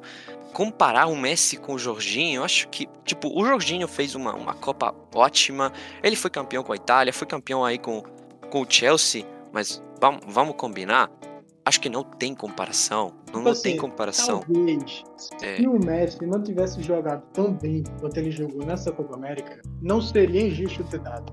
Dar pro Jorginho o prêmio. Pode ser, tranquilo. Eu, eu concordo, cara, mas. gol de é. assistência, passe-chave, dribles realizados. Não dá, velho. Até fez dois gols de falta, mano. Aí, dois gols de falta. Não dá, cara. Eu, eu, eu não vou ficar aqui chupando bola de Argentina, mas é verdade. Não, não dá. É, falando só um apanhado geral dessa Copa América, falar o seguinte: ah, mais uma coisa aqui sobre o uhum. Brasil. Você tem um goleiro ótimo que é o Ederson e outro goleiro ótimo que é o Alisson. E assim, de goleiro o uhum. Brasil tá muito bem servido, mas pelo amor de Deus, velho. Goleiro que sabe jogar com os pés, não inventa de ficar jogando com os pés diretos. Esse é só um recurso que você usa, sabe? É... Sim, necessidade, quando tem necessidade de fazer, não o tempo todo. Né, esse recurso, você não fica usando isso o tempo inteiro. Não faz sentido. Porque se uma marcação alta, como é o caso da Argentina com intensidade logo no início do jogo aperta, você toma no cu, tá ligado? É que, cara, o, o Lautaro, é, ele o Lautaro, ele correu até a mãe. É, foi um cara, não sei, deve ser provavelmente o cara que mais correu nessa final, o Lautaro, que não se viu o trabalho dele. E ele não, ele não teve assim uma chance para fazer gol e tal. Mas nesse jogo, sobretudo com a Argentina fazendo gol rápido, o Lautaro foi o primeiro defensor em campo da Argentina. Foi o primeiro. É, cara, então ele, ele dificultava muito a saída do Brasil. É, muito. cara, e aí você pega e fica tocando para trás para goleiro, de uma hora dificulta, sabe? Esse negócio de jogar com os pés, eu vou falar, fazer um comentário bem off-topic aqui agora, fudeu a carreira do Joey Hart, da, da Inglaterra. O cara era o é, camisão da Inglaterra, muito foda. Era muito seguro o Joey Hart. Só que ele não sabia jogar com os pés e o Guardiola quicou ele do Manchester por conta disso. Resultado, o cara rodou pra Torino. Uhum. Tá agora no Tottenham, é o segundo goleiro. Assim, cara, eu gostava do Hart, eu gostava de ver os jogos dele. Inclusive, eu acho que ele passa muito mais segurança que o Pickford, que é um, um pitoco. Mas ele, ele se deu muito bem na final. Sim, ele sinal. se deu muito bem. Só que, sei. O Brasil. Pergunta, o Brasil torcer para quem na, na, na, final da, da, da, Eurocopa? Porque aqui nem preciso explicar para quem a gente torceu. Mas é, no Brasil, como é que foi? Tipo, você, você via tipo, aí nas redes sociais. O brasileiro normalmente apoiava mais assim a Itália, sobretudo por conta de ter três brasileiros no time. Ou tava mais com a Inglaterra, sei lá, pô, pelo, pela razão. Apoiava mais a Itália, velho. Eu vi mais que tava apoiando a Itália, principalmente é. por conta do jogo anterior contra a Dinamarca, tá ligado? É, foi muito roubado. Foi muito roubado. Eu fiquei muito puto com isso. Eu tava assistindo o jogo aqui em casa e eu tava querendo que a Dinamarca chegasse mais longe. Era o time que eu tava apoiando. Cara, eu queria final Brasil. Eu queria final Inglaterra e Itália por causa do jogo, porque obviamente é muito mais atrativo. Mas o jeito em que a Inglaterra chegou, roubando assim na cara dura, ainda com cumplicidade do VAR, que nem chamou o juiz, porque eu posso acreditar que o juiz pensou que foi pênalti. O cara se jogou aí, talvez o juiz não tava numa posição bem legal pra, pra ver, e ele marcou. Aí eu não, não, não julgo. Mas aí o VAR, cara, todo mundo. Porque ainda o mais irritante é que eles passam a repetição e a gente fica vendo como teve um roubo. Como o, o VAR não chama ninguém. E você fica olhando a repetição, tipo. Tipo, tu tá me mostrando que teve um roubo. Te falando. É uma coisa Aí a porra do, do, do Lee, dos irmãos Gallagher, aqueles filha da puta lá do Oasis, fica lá falando, ah, meu Deus, uhum. Neymar, fica se jogando, não sei o quê. Aí quando a porra do Sterling faz isso pra roubar a Dinamarca, os caras ficam pianinho, velho. Ficam pianinho. Caraca, do caralho, eu fiquei muito puto. Porque, tipo. Essa, essa, é uma coisa que eu gosto do Messi, cara. O Messi não se joga. Não, o Messi é, é bem raçudinho, velho. O cara. Até no Barcelona você vê os gols dele que. Aquele golzinho base que o, que o Messi faz, que é prender a bola no pé e sair, porque parece que a bola tá presa no fundo. Uhum. É o cara, tipo, tomando porrada e não, não se levanta. E se levanta, tá ligado? E vai. O Neymar, ele não pode fazer isso. O cara não tem constituição. Tá ligado? Não. Não, ele, ele, ele se joga. Começa, quando ele se jogava, ele não se imaginava tanto. Aí ele começa a ouvir a porra da. Aí, não, eu vou tomar as pancadas agora pra ver. Aí, pô, o cara toma pancada passa meia temporada fora, velho. Pô, aí é foda. Eu gostava quando ele se jogava, porque pelo menos ele, ele, ele, ele não tomava porrada. Agora ele toma e se fode. Enfim. Ele, ele, tem que. Ele vai, ter que. Ele vai ter que tomar cuidado a próxima vez que, que o Brasil jogar contra a Argentina, porque, cara, se de, a Argentina realmente demonstrou que, tipo, na minha opinião, a Argentina ela é inferior é, enquanto a, a, nomes, né? É, contra o Brasil. Você pega os jogadores do Brasil, você pega os jogadores da Argentina, eu fico com os brasileiros. Obviamente que Messi é Messi, né? Mas é, no, no, senti no, sentido geral, eu fico com os jogadores do Brasil. Mas aí, com, na, na, questão de conjunto, a Argentina, tipo, demonstrou que pode fazer muita força. E uma maneira de fazer força e de parar um, um, um adversário assim bem habilidoso é essa, na porrada. E se você e se, e se o Neymar ficar assim tão sozinho, jogando contra um time que joga desse jeito num, num, num jogo desses, o Neymar pode passar muito mal, cara. Pode passar pode, muito mal. Cara, pode. E aí é que tá, jogar contra carrossel é complicado. jogar contra carrossel uhum. é muito complicado. Mas falando sobre a Euro, cara. Acho que a Euro não teve nada assim na, na, na fase de grupos. Acho que o único destaque, assim, o único que vale a pena nomear foi é, a Hungria. Uhum. A Hungria foi o, uma surpresa. Eu queria, inclusive, Assim, que... não pelo povo húngaro que estava fazendo toda aquela campanha anti-LGBT, todo o retrospecto político que a Hungria teve, mas a Hungria estava jogando futebol muito bonitinho, velho. O time estava estruturado, estava estaquinho aquele uhum. time. Tirando o primeiro jogo que eles perderam de 3 a 0 contra o Portugal, é. mas depois, os caras conseguiram empatar contra, contra a França, contra a Alemanha. É, Alemanha. Foi muito decente. Quase ganharam. Então, Quase, quase. Mas a Alemanha, que. Essa Alemanha, cara, incrível. É muito. Tipo, pra gente é muito frustrante ver como a gente perdeu uma final para esses caras e como eles ficaram no tempo. Porque eles ganharam uma final contra a Argentina e depois disso a Alemanha morreu. A Alemanha morreu. Tipo, ela, olha, olha, olha a Euro que eles fizeram agora. Olha, é, a Copa do Mundo que eles fizeram aí em 2018, cara, ficando fora na fase de grupos, perdendo contra o México e contra a Coreia do Sul, mano. Meu Deus do céu. Hoje é dia do mexicano. Mano, quer dizer, vamos lá dar, dar uma, uma menção rosa ao jogo. Teve uma, Olha dos jogos. Teve um jogador do México que teve uma condição foda. F pra ele, eu me esqueci o nome do jogador o, o Chucky, o é, Chucky eu Lozano. muito bem informado, como vocês podem ver. Mas, velho, tipo assim, a Alemanha, depois de 2014, o time perdeu todo o gás. Aí ganhou a Copa das Confederações de 2017, é um torneio que nem existe mais, foi o último. É, mas eles, eles mandaram o time B ainda. Eles mandaram oh, o time B. Vale uma menção aqui que eu, eu, me lembro da declaração do Vidal quando foi jogar a final contra é, com o Chile contra a Alemanha falou: não, se o Chile ganhar uhum. da Alemanha hoje, seremos o, hoje o melhor time do mundo. Cara, quanto.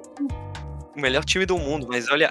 Não, é que, é que o Vidal é o Vidal é meio assim. Você sabe a polêmica que teve na Copa América com o Neymar, com o, Neymar, com o Vidal, com a questão aí do barbeiro, suposto barbeiro. Não, essa não...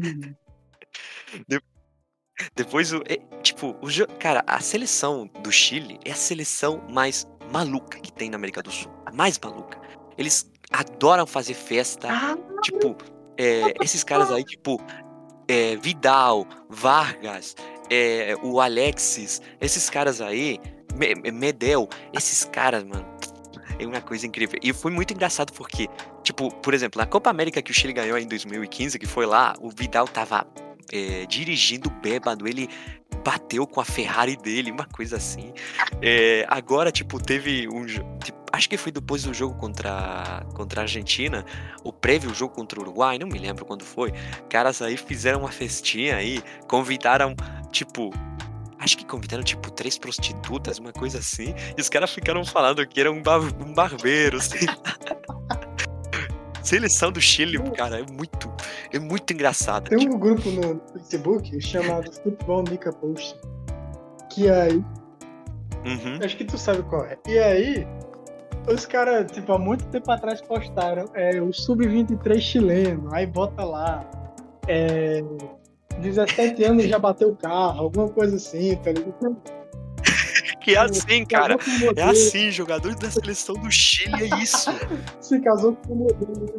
E ainda tu compara, cara, tipo, os jogadores da seleção argentina. Cara, a seleção argentina dessa essa geração, assim, da seleção argentina, é como uma geração de jogador danadinho. Você olha, cara, tipo, os jogadores argentinos, tudo branquinho, tudo jogador bonitinho, assim. de repente tu pega o Chile, mano. Mano, é só, mano, é só Tu sou jogador malandro dentro dessa seleção. Mano, a seleção do Chile é muito intancável, velho. Os caras, é, é, tipo assim, eu olhando, eu antigamente, né, olhava com minha irmã jogador, porra, mano, cada jogador do Chile, tudo tem cara de traficante, tá ligado? Esses caras de cartão, sabe? Sem preconceito nenhum, mas é, porra, tu olha, parece aqueles caras que trabalham lá no cartel de Cali, de Medellín, sabe? Os caras que fazem a. É, é, é, que é assim, é assim. É, é assim, cara, é assim. É uma coisa incrível. É, e ia falar sobre a questão aí da, da Eurocopa. Olha, é, os jogos que teve, não sei se vou, vou ficar nomeando para ver se. Acho que eu assisti quase todos, mas a gente pode falar. Bélgica, Portugal, não sei se tu. Cara, viu. eu não vi, eu não cheguei a assistir. Pois olha, esse jogo, mere... o Portugal aí foi eliminado, mas não mereceu. A, a Bélgica ganhou de 1 a 0 Portugal teve um monte de chance para empatar, mas aí eles ficaram perdendo o gol pra caralho. Entrou o João Félix, que como sempre é, é muito, muito relevante para a sua seleção. É... e eles foram eliminados assim, injustamente. Depois aí teve outro jogo da, da, da, Itália com a Áustria, eu não assisti. Mas o jogo que vem agora é um jogo que foi muito polêmico, que foi é, só um retrospecto aqui desse jogo. Fala aí, fala aí. É, falando da Itália e da Áustria, eu tava falando com, com meus amigos, meu irmão, esse time da Itália ele é bom, mas eu vejo que a galera bota muita, muita marra nesse time aí.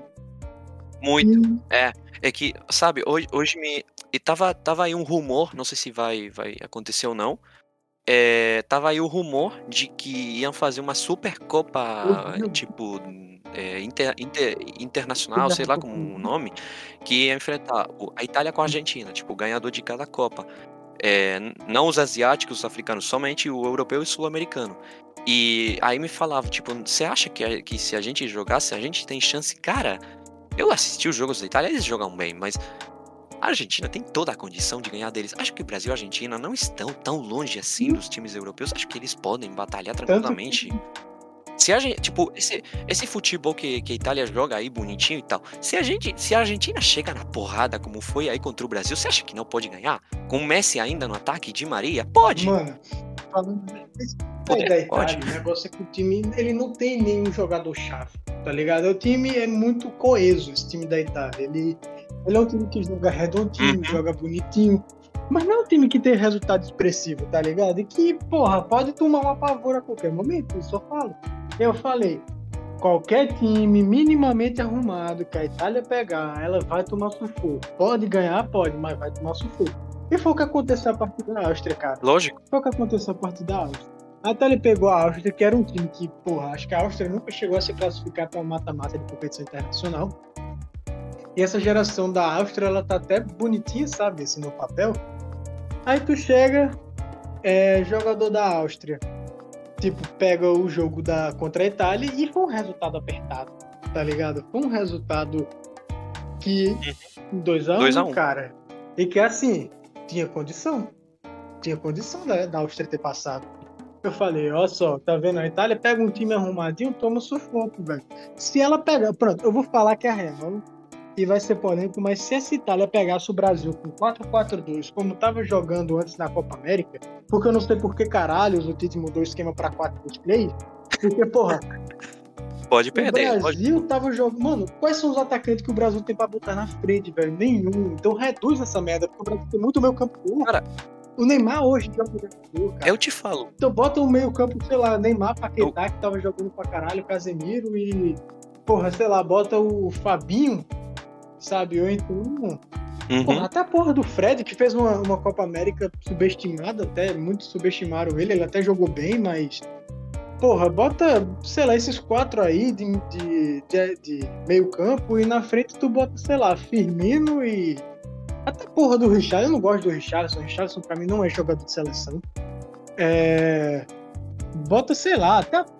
Mano, ah, queria, por, por sinal, é, queria parabenizar o, o Richarlison pelo, pelo título. Ele, ele, que, ele que disse que ia ganhar. Cara, meu Deus do céu. Richarlison. É como, é como se de repente um, sei lá, um. Deixa eu pensar, um jogador aí da, da Argentina, como se sei lá, o Paredes na Argentina ficasse falando que a Argentina vai ganhar do Brasil e tal. Tipo, quem é Paredes, mano? Tipo, falar, e o Neymar falou na resenha que, tipo assim, não, eu quero a Argentina na final, porque eu tenho uns amigos lá e a gente vai ganhar. Pô, uma coisa é e o Bolsonaro falando que ia ganhar de 5 é, a 0. 5. Porque uma coisa é falar que o Brasil vai ganhar, mas 5 a 0. 5 a 0, mano. Já é muito. da Venezuela por causa de Covid. É, exato, nem da Venezuela, 5x0. Isso aí quer ganhar da Argentina, 5x0. É. E, olha, sobre a, a, Eurocopa, que teve aí também, que foi muito atrativa para ver, mas olha, eu achei muito, muito é, superestimada. Tipo, no, no, tipo, todo mundo falava aí os times, não, olha o nível desses caras tal. Eu quero ver mata-mata contra o Brasil, contra a Argentina e contra a Colômbia, que são três times fortes. Cara, eu quero ver. Eu quero ver com eles. Mano, não. começaram a dizer assim, ah, não sei, não me lembro quem foi o jogador que falou isso, mas ele falou que, ah, porque ganhou. Ah, sim, foi o belga, Menier, Menier, foi esse cara. Ele falou, ah, porque a Eurocopa é basicamente uma Copa do Mundo, porque tirando o Brasil, todas as melhores seleções estão na Europa. Mano, enquanto a Alemanha estiver perdendo para México, perdendo para Coreia do Sul, Enquanto tiver tudo caindo pra Colômbia. Teve, teve a Colômbia. Enquanto... A, Co a, Colômbia que levou nos pênaltis a Inglaterra, que chegou na semifinal da, da Copa e que foi agora finalista da, da Eurocopa. Torneio, a Inglaterra e detalhe, perdeu para a Bélgica de propósito. Esse time é. da Inglaterra é perigoso. É por isso que eles vinham para todo mundo. Os caras perderam para a Bélgica de propósito para ficar em segundo lugar e pegar a chave mais fácil do torneio. Esse time é muito Uhum. Ah, e outra, que, e outra que teve aí sobre, sobre esse cara. O Brasil mereceu ganhar da Bélgica, a gente sabe disso. Ou, ou pelo menos empatar, sabe? Nessa, nessa Copa do Mundo. E depois, o jogo da Argentina e França. Cara, Argentina, esse time da Argentina que era horror, horroroso. Fez três gols da França. Esse três. Time, com o Messi jogando esse mal. O time da França é muito superestimado. Eu vou te falar um negócio. Porque, porra, o time, mano, Pogba, ele é, sei lá, mano, ele é tipo o Robinho, tá ligado? O Robinho, ele só joga bem na seleção, só jogava bem na seleção. Botava ele pra jogar em clube, ele não jogava bem em clube. Mas na seleção ele era muito monstro. Robinho na seleção. Uhum, ele fez um gol. Quando ele fez aí o 3x1 contra a Suíça, aí acabou o jogo. Mas a Suíça conseguiu empatar e aí foi nos pênaltis. E aí Aí teve a, teve a surpresa. Que lindo que é assistir pênaltis quando não são do time que você torce, cara. Que coisa maravilhosa. E aí, foi, acho que essa foi talvez a, a, maior surpresa da Eurocopa. A Suíça eliminando a França. Sim. Acho. Assim, eu poderia dizer que a Dinamarca chegando no final. Mas se a Dinamarca tivesse chegado na é, final. Também.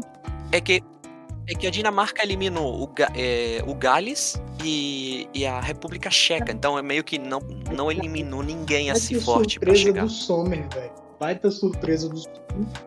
É. E assim, a disputa de goleiro, o Donnarumma, que inclusive foi eleito o melhor jogador da, da Euro. Eu acho que esse. Uhum. Achei muito. Achei, de, achei demais. Achei que, tipo, melhor goleiro sim, mas melhor jogador e detalhe não. que essa disputa de goleiro ficou muito acirrada, velho. Porque você também tinha o, o Schmeichel da, da, da Dinamarca. Uhum. Da, jogou Dinamarca. pra caralho. Inclusive pegou o pênalti do Kane, infelizmente soltou a bola nos pés dele rebote. Você teve o Sullivan pegando uhum. um absurdo também contra a França. E é tipo goleiro de 1,83, tá ligado? E uhum. até, até o Pickford, tá ligado? Jogo bem. Então foi uma, foi uma baita surpresa de goleiro aí nessa, nessa Eurocopa. E que... Oi. É, que, que um, é um tópico que gostaria de, de, de nomear com você. Teve aí o jogo é, Primeiramente teve aí Inglaterra-Alemanha, que a Inglaterra ganhou 2 a 0 e a Inglaterra não ganhava num jogo oficial contra, contra a Alemanha não sei há quantos anos, tipo 30, uma coisa dessas. Que foi um jogo bem, bem legal para assistir. O, o, Thomas Miller aí perdeu um gol é, bem, bem. Tipo, foi um, uma jogada que ele ficou sozinho com o goleiro, ele perdeu e depois aí os caras tomaram 2 a 0 Foi um jogo muito legal, não sei se tu uhum. assistiu. Mas uma coisa que eu queria falar é que, por exemplo, teve aí um jogo de Suécia com Ucrânia. É, esse jogo de Suécia com Ucrânia, ele foi na prorrogação. Aí os times empataram de 1 a 1 no, nos 90 minutos, eles foram na prorrogação. Aí eu vou te falar um negócio. Para mim, prorrogação numa competição dessas é sacanagem. Eu aceitaria somente na final. Mas depois, cara, tipo, é, quantas prorrogações aí que teve nessa Eurocopa? Com os times jogando, tipo, com quatro dias de descanso. Pra, eu, cara, não, é, pra mim não dá. Prorrogação aí não, não dá. dá. Tipo, não, tipo assim, esse ponto eu concordo. Eu acho que prorrogação deixa o jogo legal até. Mas tem um desgaste, pô. E você tem uma certa desvantagem com um time que vai pra prorrogação. E detalhe. É que o jogador fica se lesionando. Um dado curioso tipo... é que essa Eurocopa foi a, uhum. a Eurocopa com mais pênaltis perdidos. Então, Olha só. É, mas teve muito pênalti perdido, pô. Assim, muitos por parte de mérito de goleiro, mas eu vou te falar um negócio. Cara, disputa de pênalti bizonha, tá ligado? Ah, principalmente da final. A disputa de pênalti da final foi horrível, uhum. tanto dos dois lados. Cara, era uma batida. Chutar era uma batida cebosa. A melhor batida veio do zagueiro. Quer dizer, o Maguire eu não sei o que ele é. Não sei, ele é. É, é, ele é zagueiro. Sim, sim, ele, ele é zagueiro, ele chutou ele, muito não, bem. A melhor cobrança foi a dele o que não... e a do Kane.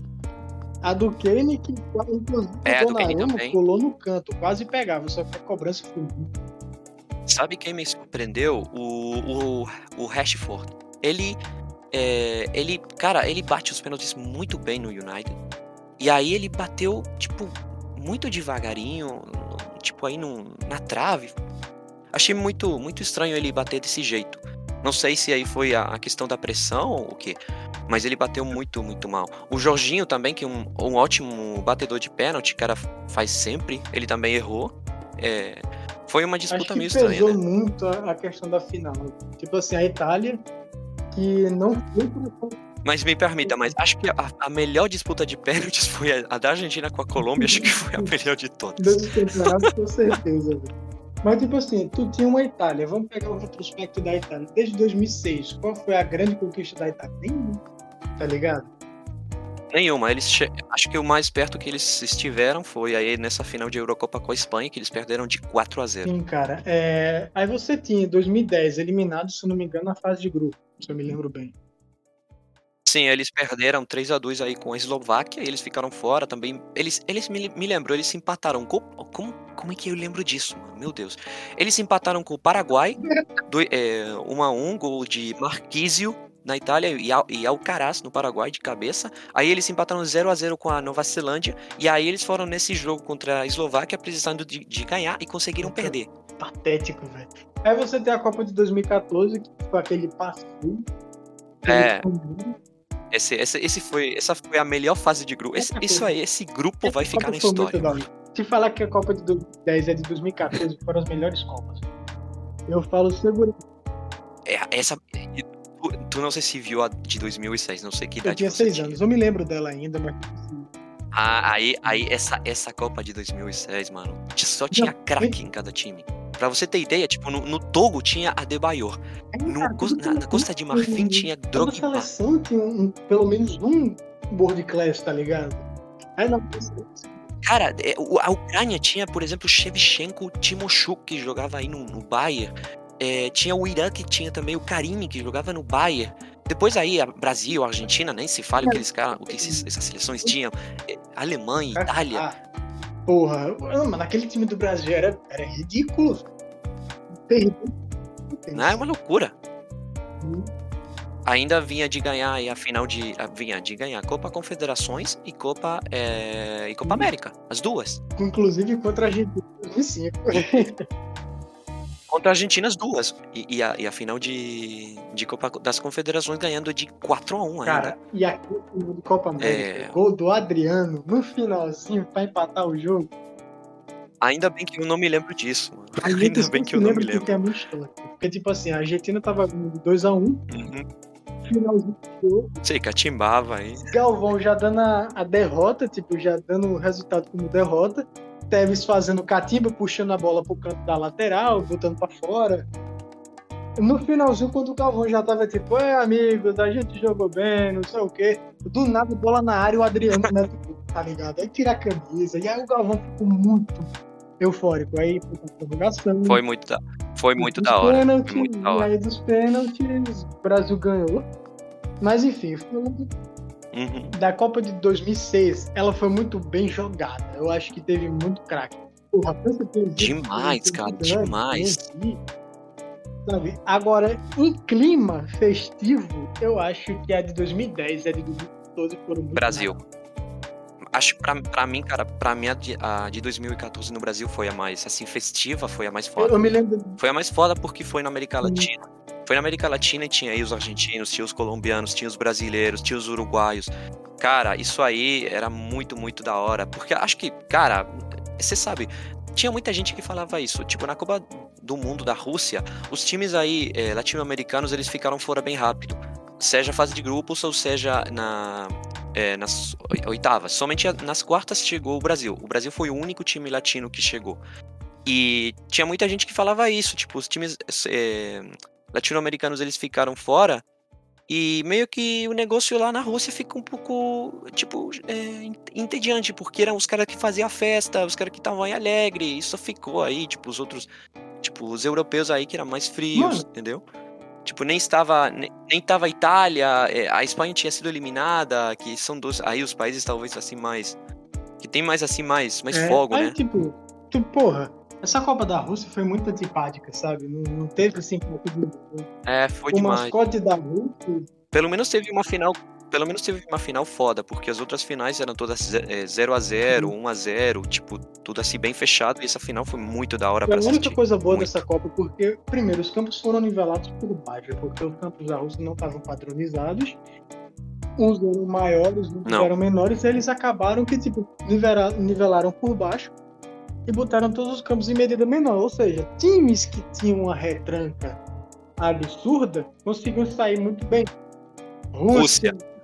O A Irã, cara, o Irã, porra, acho que se não me engano, o Irã empatou, foi com a Espanha, foi com o Portugal. Sim, sim, sim, ele, ele- não, eles empataram com, com, é, com Portugal. Com Portugal eles empataram. E quase ganharam o jogo no Era, finalzinho. cara. E era tipo, era uma linha de 10-0-0, sabe? A linha do, do Irã, sabe? Os caras jogando tudo pra trás. E essa é, estratégia de retranca deu tanto certo que essa foi a Copa com, com menor média de gols por partida. Eu vi, eu vi. E uma, uma coisa da Rússia também que foi. Que, que eu gostaria de falar. Pra mim, essa Copa da Rússia teve três coisas boas. É. ah, Não, peraí. Ou quatro. A primeira coisa boa é que a Argentina não foi eliminada na fase de grupos, que eu não vi e não quero ver. É, outra coisa boa foi o gol, o gol de Rojo aí no, na Nigéria, que foi épico demais. A outra coisa é que a gente foi eliminada de uma forma bastante, digamos assim, honrosa, não, não, não tomando uma goleada ou algo do tipo, que era uma coisa bem previsível num jogo contra a França. É, e a outra coisa que foi boa foi que o Brasil não ganhou. Acho que isso foi o único que teve de bom pra gente nessa Copa. Somente Mano, isso. Vou te falar coisa boa nessa Copa. Primeiro, os uniformes das equipes estavam muito bonitos. É verdade, mano, eu amei o uniforme da Argentina. Eu o uniforme comprei da Argentina, o uniforme da Nigéria tava bonito pra caralho. da Nigéria, meu Deus do céu. O uniforme da Nigéria, a da, a da França tava tava muito, bonito, bonito. também. Uniforme- os uniformes das equipes estavam bonitos. É, você teve- Da, da você Espanha teve uma final bonita, bem jogada, vamos dizer assim. Uhum. Eu acho que só, velho. Tá ligado? Acho que só. Essa Copa foi muito antipática, velho. É uma, E essa Copa do Catar tem tudo pra é uma Copa que vai ficar aí. Essa Copa do Catar, não boto fé não. É. Então, É, acho que vai depender muito do- dos times, sabe? Porque a- assim a questão de atmosfera, como tinha no, no Brasil, como tinha na, na África do Sul, mano, não vai ter. falando uns, um, É um eu tava falando há até diferente. uns anos atrás com um amigo meu que Uhum. uma Copa foda seria na Colômbia, por exemplo. Tá ligado? É, concordo, concordo. Cara, eu acho que em qualquer país latino é muito foda pra Mas fazer. Seja a Colômbia, seja a Argentina, seja México, Chile. Brasil, qualquer país desses. Porque dá uma, uma atmosfera Sim, cara, diferente, que a cara. Copa de 2026 tem tudo pra dar bom, velho. Que vai ser Estados Unidos, México e Canadá. Vão ser os três. né? Parece, parece que o México não. Parece que somente vai ser Ah, nos Estados então, Unidos. muito bom, hein? É. Vai- vai- vai ser- Mas eu, eu desejo muito que a Copa seja aqui em 2030, que seja Argentina e Uruguai. O- Acho o que seria centenário muito da hora. né? Muito foda. E que muito Uhum. Seria muito foda. Que o que o Uruguai não dá pra ele fazer É. sozinho a Copa. Mas, pô, Não dá. Somente tem o centenário e aí o, o outro, o, é, o campeão dele siglo, que é o espanhol, o, espanhol, o estádio aí do, do Penharol. São os dois únicos estádios. Os, os dois únicos estádios, assim, em condições de, de Copa do Mundo, Ah, cara. realmente. uma, uma Copa na Colômbia. Uhum. Eu, eu digo assim, especificamente na Colômbia, ele falou e me abriu os olhos. Ia ser muito do caralho, porque, tipo, é um país mais central. Seria muito É um demais. país que é tropical, tá ligado? Não é um país de clima subtropical. Então, é um país de clima tropical, gente bonita pra caralho, sabe? E, tipo, gente bonita, futebol. O futebol da Colômbia tá bonitinho de assistir desde a Copa de 2014. Então, assim, eu acho. Porra, Seria olha muito. que isso aí juntar brasileiro, argentino, colombiano, é, mexicano, Mexicano chato, também. mas que também anima. Sabe? Essa galera ia ser muito da hora. Ia ser muito foda. Uma Copa Ia ser. Colômbia, eu, eu boto muita fé. Ninguém botava uma fé na Copa na África, cara, na África do Sul, mas foi muito da hora. Eu lembro. Né? Muito Foi da muito hora. da hora. Teve as músicas muito fodas. O problema, problema foram os estádios que ficaram pra eles aí, que ninguém usa É. ago- agora, mas. É que nem no Brasil. No Brasil ninguém usa Mané Garrincha, ninguém usa a Arena do Hum. Pantanal. Enfim, cara. Mas fal- falando aqui, porque a gente te- teve muito devaneio, a gente tava falando do retrospecto da Itália e acabou falando de Copa do Mundo. É, O Uhum. retrospecto da Itália foi esse. Na Copa de 2018 nem se classificou. É, chegou na Euro de 2016, teve a semifinal contra a Espanha e foi o máximo. Então, tipo, você tinha uma geração Uhum. da Itália ali que estava perdida. Você não tinha uma referência no ataque, você não tinha uma referência em gol, você não tinha referência em porra nenhuma. O futebol italiano que já estava ficando muito chato de assistir. Aí de repente você pega um treinador feito Mancini, tem uma filosofia. E a Itália sempre foi conhecida, até nos campeonatos nacionais, por jogar com uma defesa muito sólida. É, sempre foi é, o Catenaccio, né? O time Exatamente. E aí hoje você tem uma Itália que sai pro jogo. É uma Itália que tem um. Mas parece, é, parece que é lei na, na Itália aqui. Na Itália, pra a seleção ganhar alguma coisa, tem que ter um argentino e um brasileiro. tem que ter. tem que Nesse ter. caso tem três. Qual argentino da seleção agora? Agora não tem, mas por exemplo, sei lá, tipo, em 2006 teve aí o Camoranese, é, que era argentino também. Há pouco tempo teve aí o, o Osvaldo, teve o Franco Vasquez, teve. Que outro? É, hum, agora não me vem na cabeça, mas sempre tem Mano, algum, cara. Rafael Tolói, velho.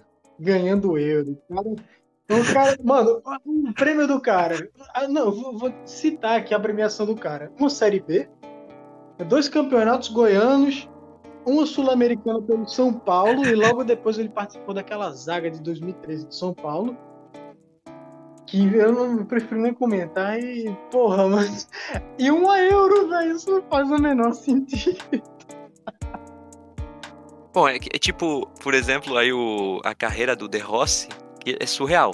O cara, o único título que ele ganhou na carreira foi a Copa do Mundo da, da, é, da, da Itália, né? Essa, a Copa do Mundo de 2006.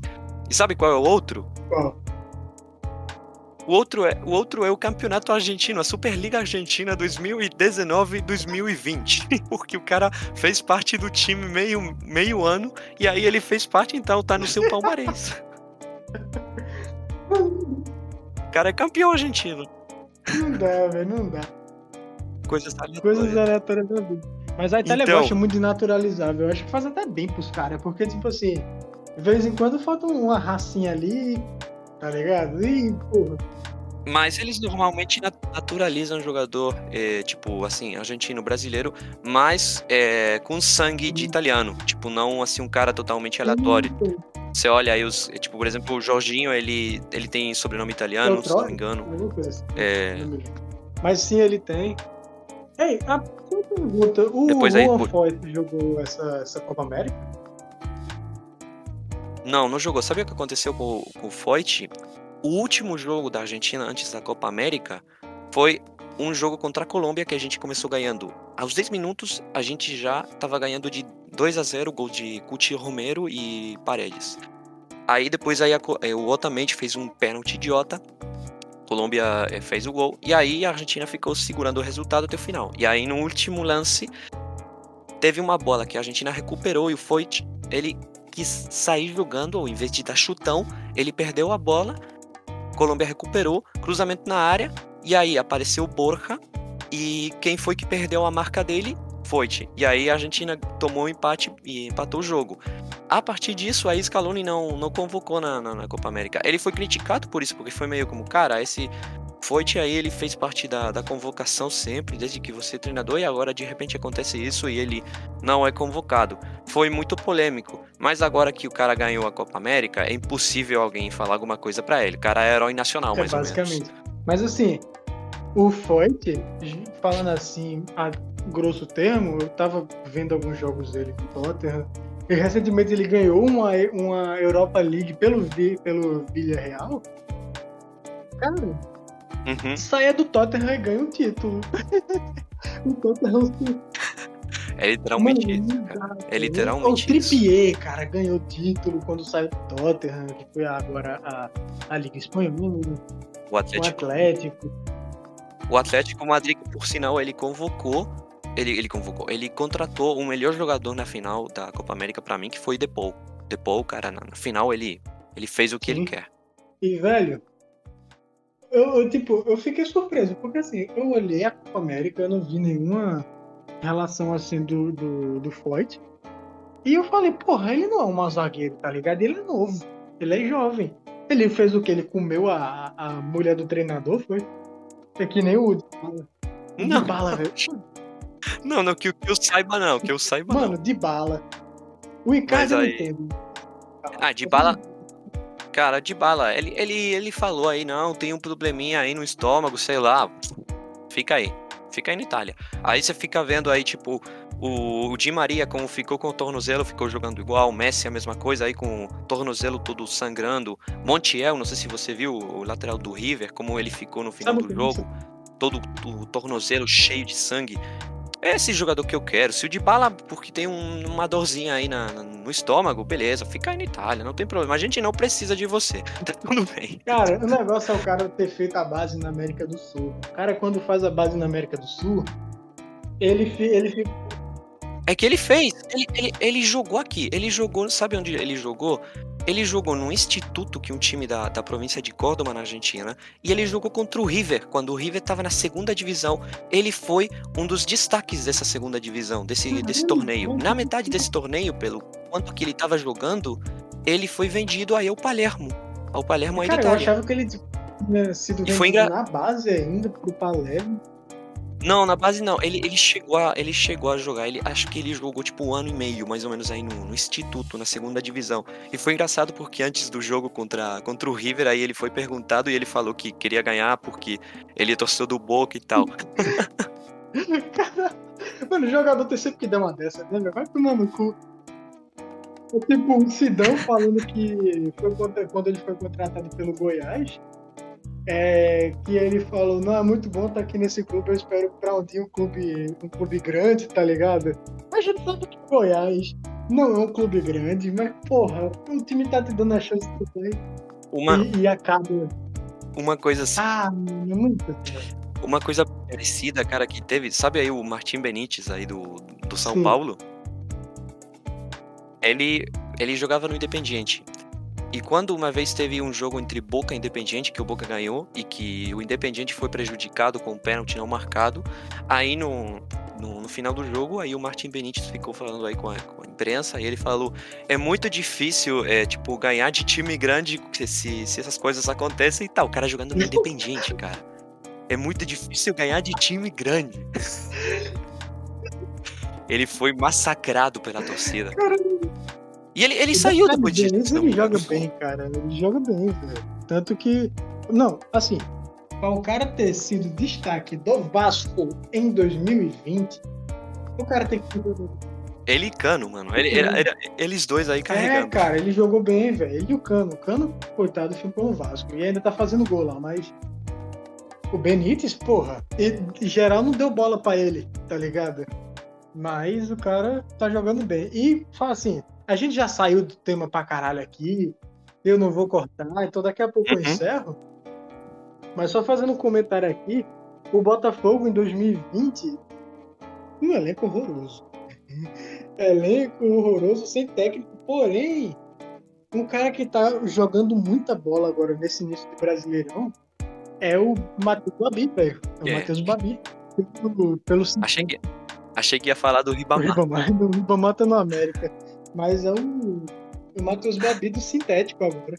E, pô, até Amazon do dinheiro. Assim, tá jogando bem e todo sucesso pro cara. O Botafogo nunca teve uma revelação assim foda depois de Garrincha. Do... depois de Garrincha. Cara, não teve. Foi, tipo, a revelação foda que o Botafogo teve. Vitinho. Tá ligado? Teve aí o o Thiago Galhardo, não o foi? O Thiago Galhardo é do Botafogo? É, que agora tá na Inter. Tá no, tá, Inter, tá no Inter. Tá no Inter. Não saiu, não saiu, não saiu de lá?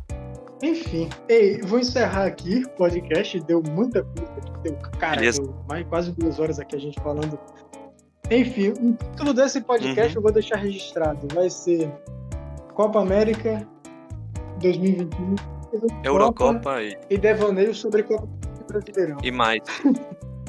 Aliás, é, vou deixar aqui cravado que, se Deus quiser, uhum. vai dar tudo certo. A gente vai, eu e o Diego, estamos aí pro projeto para trazer um podcast sobre futebol na América Latina, seja jogadores latino-americanos na Europa, é, ou jogadores e jogadores aqui na América, nas Américas, além das principais ligas. Então a gente fala basicamente do, da Liga Argentina, Brasileira e Mexicana. E dos jogadores que estão lá. Então, rumores de transferência, a gente vai comentar. Enfim, é isto. Muito boa noite. Que no caso a gente está aqui. Bom dia, boa tarde e boa noite. Até a próxima. Beijinho, beijinho e tchau, tchau.